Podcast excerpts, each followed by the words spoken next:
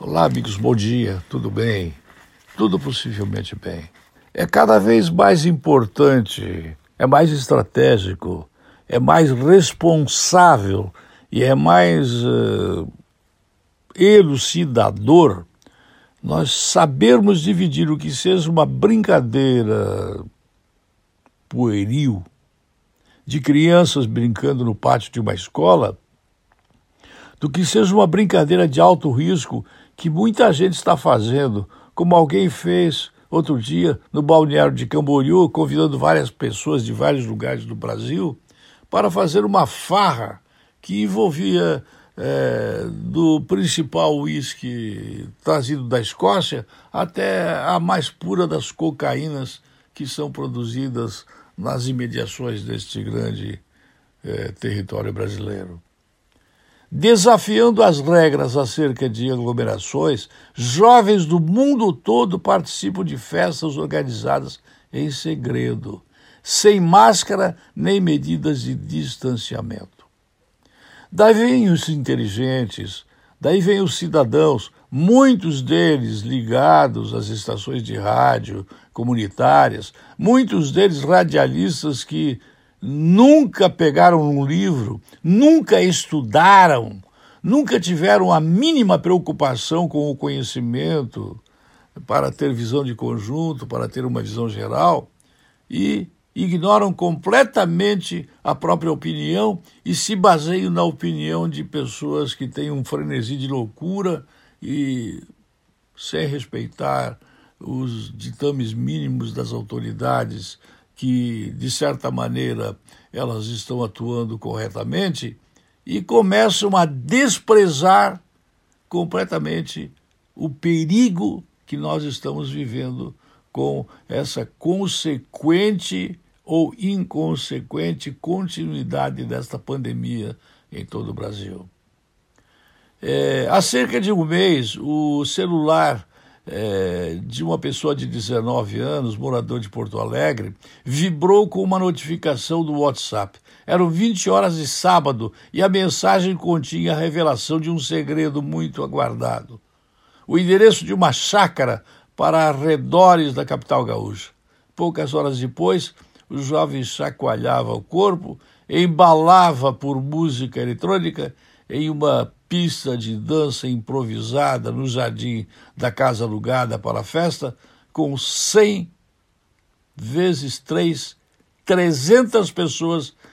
em plena pandemia, raves clandestinas que reúnem muito mais gente do que o permitido no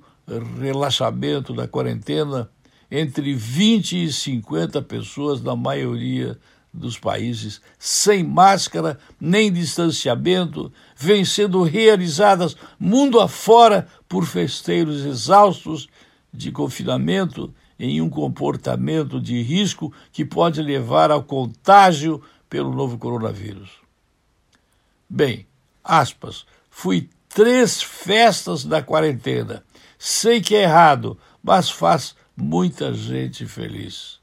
Assinala uma pessoa cujo nome eu omito aqui, que prefere não divulgar o nome completo porque poderia ser é, corretamente seguido, corretamente indiciado e corretamente multado. Existe muita gente irresponsável que é estudante de universidades, que figura dentre os que são considerados alunos inteligentes, que fazem artigos, fazem TCCs, fazem teses, fazem dissertações. E são pessoas irresponsáveis completamente pelo contágio que pode estar fazendo nessas festas. Ao saírem delas, saem bêbados, saem trôpegos, saem completamente manipulados por todos os tipos de químicas misturadas e que terminam fazendo sexo num contágio completamente perigoso e consequente é, como alguma coisa que pode destruir o equilíbrio que deva existir, no mínimo, dentre as pessoas mais competentes, mais estudadas, mais ilustradas e que muitas vezes é, são terrivelmente irresponsáveis, diferentes de um simples cidadão que trabalha na roça, que trabalha de operário, que é gari, que é um braçal e que sabe ser mais responsável do que pessoas que fazem essas raves, que fazem essas festas raves, que são um modelo do antimodelo da contaminação dessa pandemia que nós estamos vivendo e que não vemos mais fim. É uma brincadeira de alto risco. É preciso desafiar regras acerca de aglomerações, pois jovens do mundo todo participam de festas organizadas em segredo, sem máscaras, sem medidas de distanciamento. E, fazendo assim, desafiando as regras, essas pessoas estão sendo irresponsáveis, são malditas, são é, desacreditadas, são estúpidas, são nécias, são ignorantes, são